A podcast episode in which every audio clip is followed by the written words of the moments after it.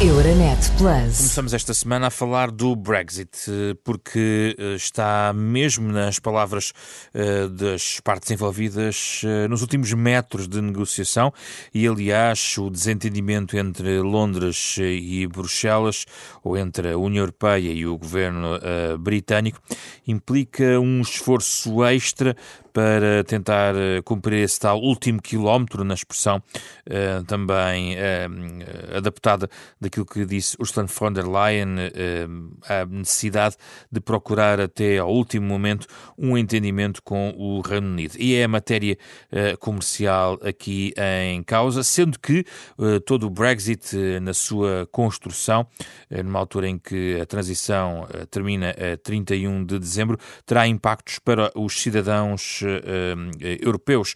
Uh, sinal disso mesmo, por exemplo, já esta segunda-feira, o Serviço de Estrangeiros e Fronteiras e a Embaixada do Reino Unido em Lisboa lançaram uma segunda fase de uma campanha de informação para esclarecer os nacionais britânicos que vivem em Portugal sobre o novo procedimento de troca do atual documento de residência por um novo título que deve atestar o seu estatuto de residente ou abrigo do acordo de saída, uma troca de documento que se faz através de um portal chamado Portal Brexit, na, gerido pelo Serviço de Estrangeiros e Fronteiras, com um cartão que é emitido a partir de 2021 para demonstrar que estão já abrangidos pelo acordo de saída entre a União Europeia e o Brexit. São muitas as um, mexidas na rotina que um Brexit eh, poderá trazer, mas também o não acordo uh, trará impactos e é tudo isso que se está a tratar neste momento como nos conta e nos explica o jornalista Vasco Candra. Na ausência de um acordo, as relações comerciais entre o Bloco Comunitário e o Reino Unido passam a ser regidas pela Organização Mundial do Comércio,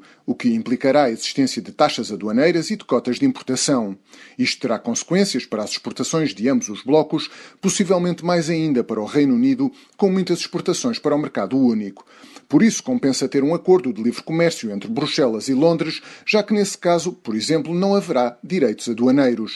Entretanto, e pelo simples não para um cenário sem acordo, a Comissão apresentou na semana passada um conjunto de medidas de contingência para garantir as ligações aéreas e rodoviárias entre os dois blocos após 31 de dezembro.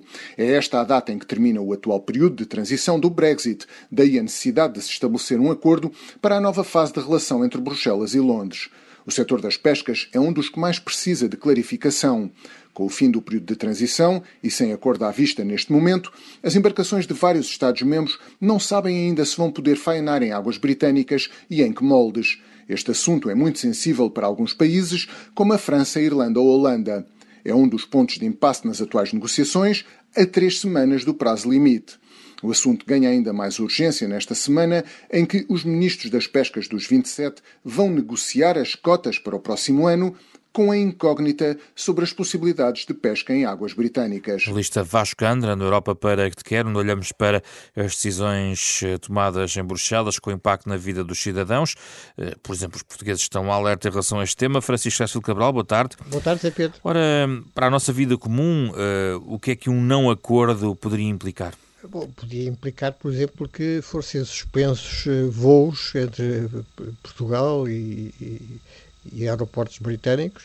Uh, isso, como disse o Vasco Cadra, houve uma proposta da Comissão Europeia ou da, do negociador europeu para haver um período em que se, se, mantivesse tudo como está agora na questão da aviação mas há muitas outras questões.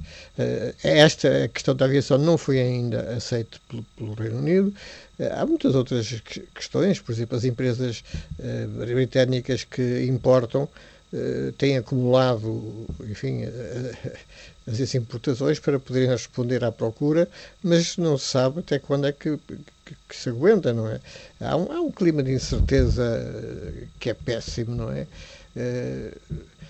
não se sabe se, se no futuro as questões comerciais entre a Grã-Bretanha e a União Europeia eh, poderão ser julgadas uh, pelo Tribunal Europeu de Justiça.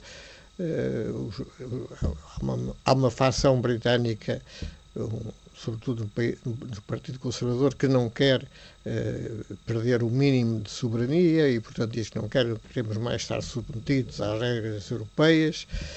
o grande líder dessa, dessa posição, é, o senhor Dominic Cummings, era o grande ideólogo, foi o grande ideólogo da, do Brexit e trabalhava junto com uh, Boris Johnson no número 10 da Downing Street, no, no gabinete do Primeiro-Ministro, mas afastou-se há coisa de, de, três semanas, um mês.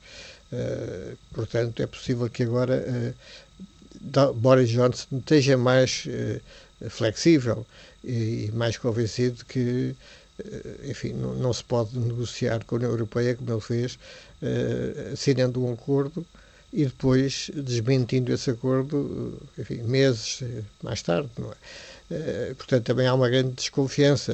Isso não ajuda a um acordo, mas eu penso que é possível chegar a um acordo de mínimos, digamos assim, que permita mais tarde fazer um autêntico acordo de saída.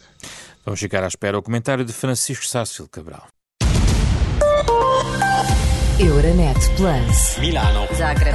Bruxelas. Sofia. Riga. Euronet Plus, a rede europeia de rádios para compreender melhor a Europa.